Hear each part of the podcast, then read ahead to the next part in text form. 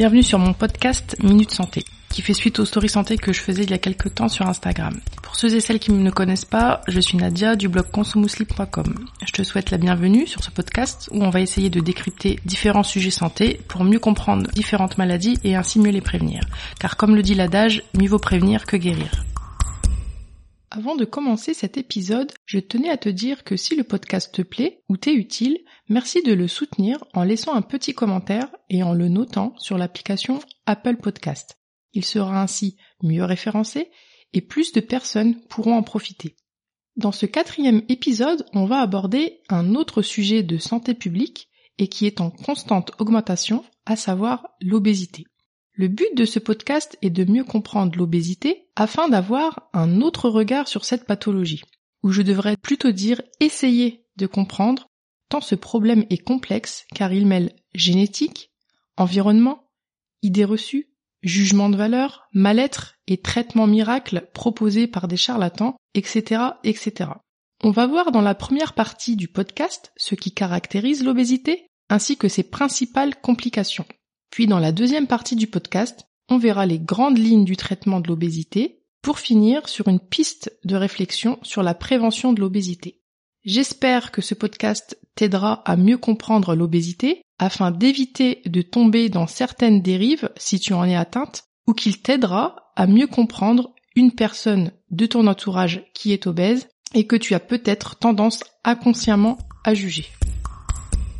En France, l'obésité concerne 17% de la population. Elle touche autant les hommes que les femmes. Elle touche plus fréquemment les pays dits industrialisés, ayant un mode de vie entre guillemets occidental. En effet, ce mode de vie pousse à la sédentarité et à la malbouffe.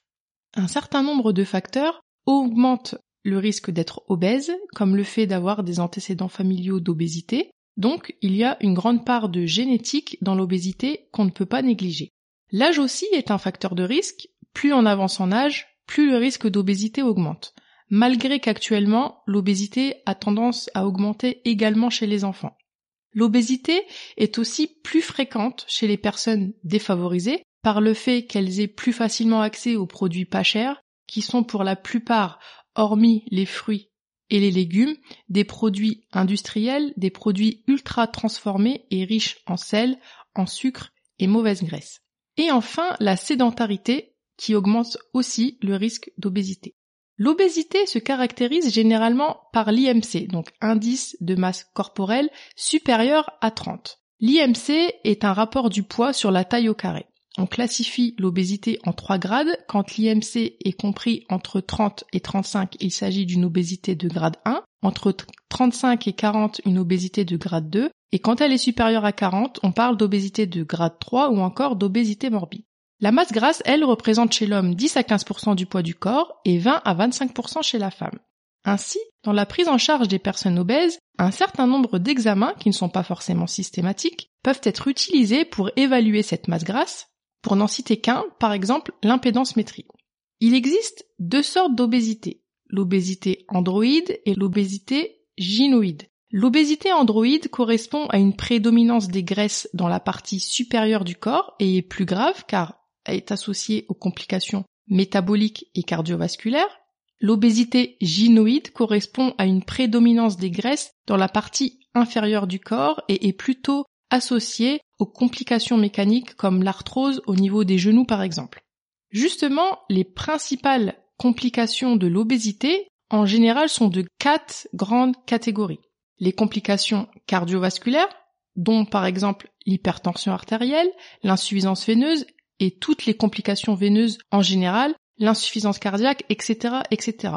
Deuxième grande catégorie de complications, ce sont les complications métaboliques comme le diabète, les dyslipidémies, donc vulgairement la hausse du mauvais cholestérol, les crises de gouttes, etc., etc.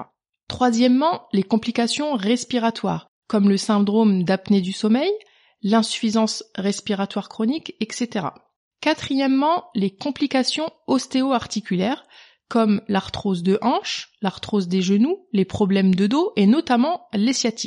Il y a aussi d'autres complications plus générales au niveau du foie, au niveau de la peau, avec par exemple plus de risques de faire des mycoses, plus de risques opératoires en cas de chirurgie, une augmentation du risque de certains cancers, comme par exemple chez la femme le cancer du sein ou de l'endomètre et d'autres, et chez l'homme par exemple celui de la prostate. Les complications durant la grossesse sont aussi plus fréquentes avec plus de risques de diabète. Et enfin, une complication dont on ne parle pas assez selon moi, à savoir les complications psychosociales, dont les syndromes dépressifs qui peuvent être très sévères, les troubles du comportement relatifs au régime et qui aboutissent à ce qu'on appelle la restriction cognitive. La restriction cognitive, ça consiste au fait de contrôler volontairement son alimentation dans le but de ne pas prendre de poids. Le problème dans ce type de contrôle, c'est qu'il y a deux faces, dont une face cachée. La face où la personne arrive à s'inhiber et à se restreindre, et une autre face où la personne n'arrive plus à s'inhiber et craque littéralement. Cette fameuse restriction qui aboutit à l'obésité et pas l'inverse. Un modèle type de restriction cognitive, ce sont les régimes en tout genre que l'on peut retrouver notamment dans les magazines et qui sont plus néfastes qu'autre chose. Donc, je disais dans les complications psychosociales, il y a la dépression, les troubles du comportement alimentaire, avec cette fameuse restriction cognitive, la discrimination dans l'emploi par exemple, les dépenses importantes faites dans tout ce qui se rapporte à l'amincissement, etc., etc. Pour finir cette première partie, il faut savoir qu'il existe deux types d'obésité. L'obésité primaire et l'obésité dite secondaire. L'obésité qu'on appelle obésité primaire n'a pas de cause précise. Elle est le résultat de plusieurs facteurs. Des facteurs génétiques, par exemple, une personne ayant des antécédents d'obésité dans sa famille a plus de risques de le devenir. Mais aussi des facteurs environnementaux, comme le stress, le manque d'activité physique, et des facteurs alimentaires. On peut citer par exemple des horaires de repas irréguliers, une alimentation déséquilibrée, des troubles du comportement alimentaire. Les obésités secondaires sont plus rares et vont être le symptôme d'une maladie. Il y a trois grandes familles de causes d'obésité secondaire. Les maladies endocriniennes, comme l'hypothyroïdie, pour n'en citer qu'une. Il y a aussi les médicaments, comme par exemple les corticoïdes, les antidépresseurs, ou encore les pilules œstroprogestatives, et enfin des syndromes génétiques qui sont beaucoup plus rares. Maintenant que l'on a vu ce qu'est l'obésité, ses complications et ses principales causes, voyons ensemble les grandes lignes du traitement classique pour finir sur une réflexion sur la prévention. La prise en charge de l'obésité doit être globale et ne doit pas se focaliser uniquement sur le poids, sinon c'est l'échec inévitable. C'est tout un mode de vie que la personne obèse doit changer. C'est pour cela qu'il est très difficile comme traitement. La prévention reste le meilleur des traitements. On y reviendra à la fin du podcast. Quand l'obésité est déjà là, on pourrait découper les grandes lignes du traitement en six. Premièrement, l'alimentation équilibrée qui se doit d'être adaptée à la personne en question, c'est-à-dire à ses goûts, à sa culture, à ses habitudes, etc., etc. Si l'alimentation est trop restrictive, la personne obèse va adhérer au début mais ne tiendra pas sur le long terme. Du coup, ce premier axe de traitement, il faut plutôt le voir comme une rééducation à bien manger plutôt qu'un régime. Là, il ne sera pas question d'interdire des aliments, mais d'éduquer à une bonne alimentation. Le deuxième grand axe du traitement de l'obésité, qui est souvent négligé, est l'activité physique. Comme pour l'alimentation, il ne va pas s'agir d'être un ou une as du sport du jour au lendemain, mais plutôt d'introduire progressivement une activité physique régulière en commençant par des choses toutes simples comme marcher, monter des escaliers au lieu de prendre l'ascenseur, puis d'augmenter progressivement. Il faut s'assurer de choisir une activité qui plaise, sinon, pareil, ça ne tiendra pas sur le long terme. Aucune activité physique n'est inutile, l'essentiel c'est de bouger et si au début ce n'est qu'une marche de 10 minutes, c'est ok. L'activité physique va avoir un double bénéfice, un sur la perte de poids et un sur le métabolisme. Le troisième grand axe du traitement de l'obésité est l'aspect psychologique qui est lui aussi trop souvent mis de côté alors qu'il est essentiel. Cet aspect est limite le plus important. Quand on décide de traiter une obésité, il est primordial de prendre en compte la personnalité et la psychologie de la personne concernée. Un accompagnement par un ou une psychologue ou un psychiatre dans le cas de troubles du comportement alimentaire est essentiel et ne doit pas être une option.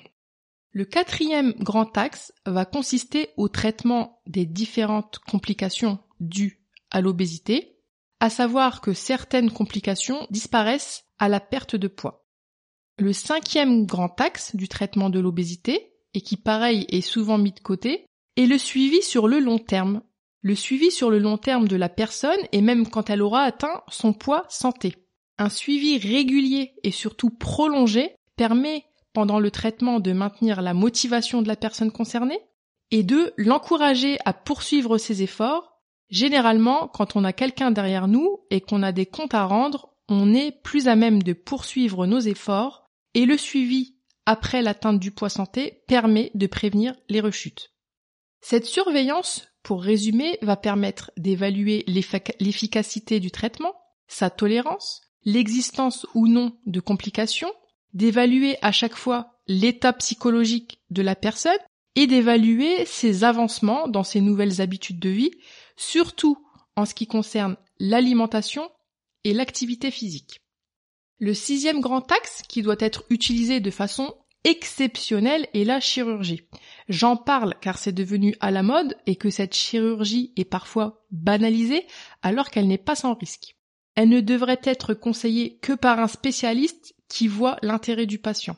Je ne vais volontairement pas rentrer dans les détails, mais avant d'envisager ce traitement radical, il faut se faire conseiller par un spécialiste.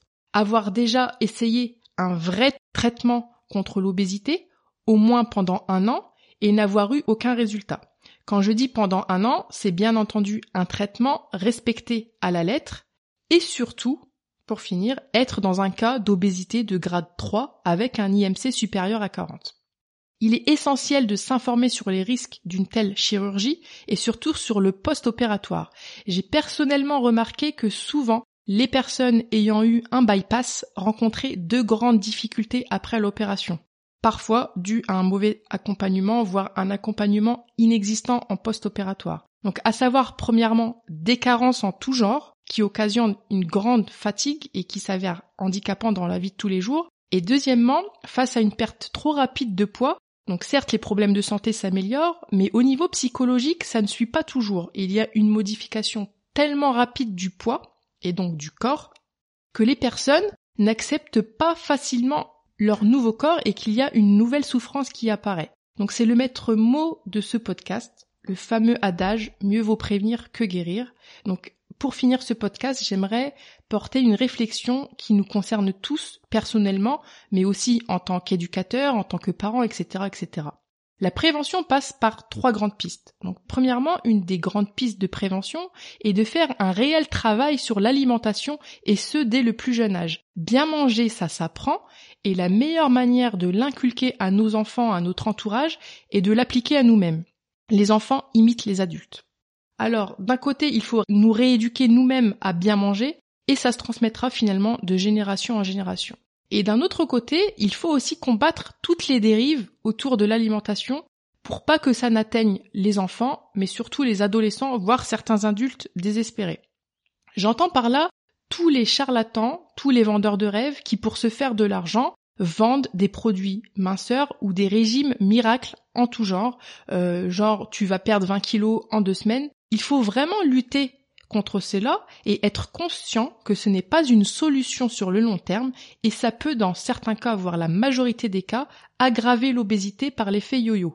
La deuxième piste de prévention va porter sur l'activité physique. Il est urgent d'encourager les plus jeunes à faire du sport pour que ça devienne quelque chose de naturel, quelque chose de plaisant pour eux, si bien que faire du sport sera aussi primordial que d'aller manger, que d'aller dormir, que d'aller voir ses amis, etc., etc. Nos sociétés se sont trop sédentarisées, il est donc important de sensibiliser dès le plus jeune âge à une activité physique régulière. Et enfin, la troisième piste de prévention est encore une fois l'aspect psychologique. Et là, le travail est à faire sur les petits, les adolescents, mais aussi sur les adultes. J'entends par là de lutter contre cet idéal, voire ce diktat minceur qui est véhiculé par les magazines, par les réseaux sociaux et qui malheureusement en fait sombrer plus d'une, car oui, ce sont plus souvent des femmes, du côté des troubles du comportement alimentaire. La maigreur n'est pas la norme. Le but est d'avoir un poids santé pour éviter d'avoir des complications, des maladies. Le but n'est pas de ressembler à un mannequin ou à telle à telle personne, ni de se comparer à cette femme au corps parfait sur Instagram. Malheureusement, les réseaux sociaux sont utiles d'un côté, mais peuvent être très néfastes en ce qui concerne l'image du corps et envoyer des signaux subliminaux aux adolescents et même aux adultes sur ce que doit être un corps parfait, uniforme, lisse. Il n'y a pas un corps idéal, ton corps est idéal, l'essentiel est de bien t'y sentir. On arrive à la fin de ce quatrième épisode sur l'obésité. On a donc vu à quoi correspondait l'obésité, ses complications, qui sont le plus fréquemment des complications cardiovasculaires, métaboliques, respiratoires, ostéo-articulaires et psychosociales. Puis pour finir, on a évoqué ces grands axes de traitement que sont l'alimentation saine et équilibrée, l'activité physique, l'aspect psychologique, le traitement des complications, le suivi sur le long terme et dans des cas rares et bien précis, la chirurgie. Sans oublier que la prévention reste le plus important en éduquant enfants, parents dans ce sens, en portant une attention particulière encore sur l'alimentation, l'activité physique et l'aspect psychologique. J'espère que ce quatrième épisode t'aura été utile. Si tu veux encourager le podcast Minute Santé, je t'invite à le noter et à laisser un commentaire sur la plateforme d'écoute de ton choix, comme Apple Podcast par exemple. Et surtout, d'en parler autour de toi. Sur ce, je te dis à la prochaine pour le cinquième épisode du podcast qui portera sur l'anémie.